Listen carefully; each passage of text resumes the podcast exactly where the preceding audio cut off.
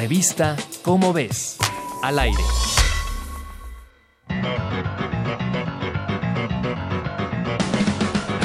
Las flores son los órganos sexuales de las plantas.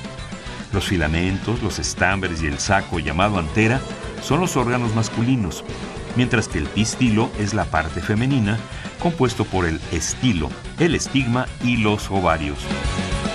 Cuando un polinizador se posa sobre una planta, recoge el polen de una de ellas y lo lleva hasta otra, con lo que consiguen fertilizarla. ¡A sus posiciones!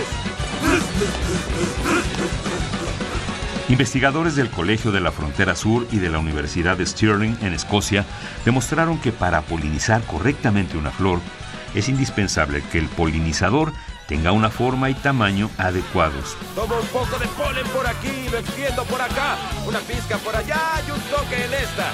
Los resultados arrojaron que mientras menos espacio exista entre la abeja y los órganos sexuales de la flor, más eficiente será el insecto para cubrir su cuerpo de polen y transferirlo a otra planta.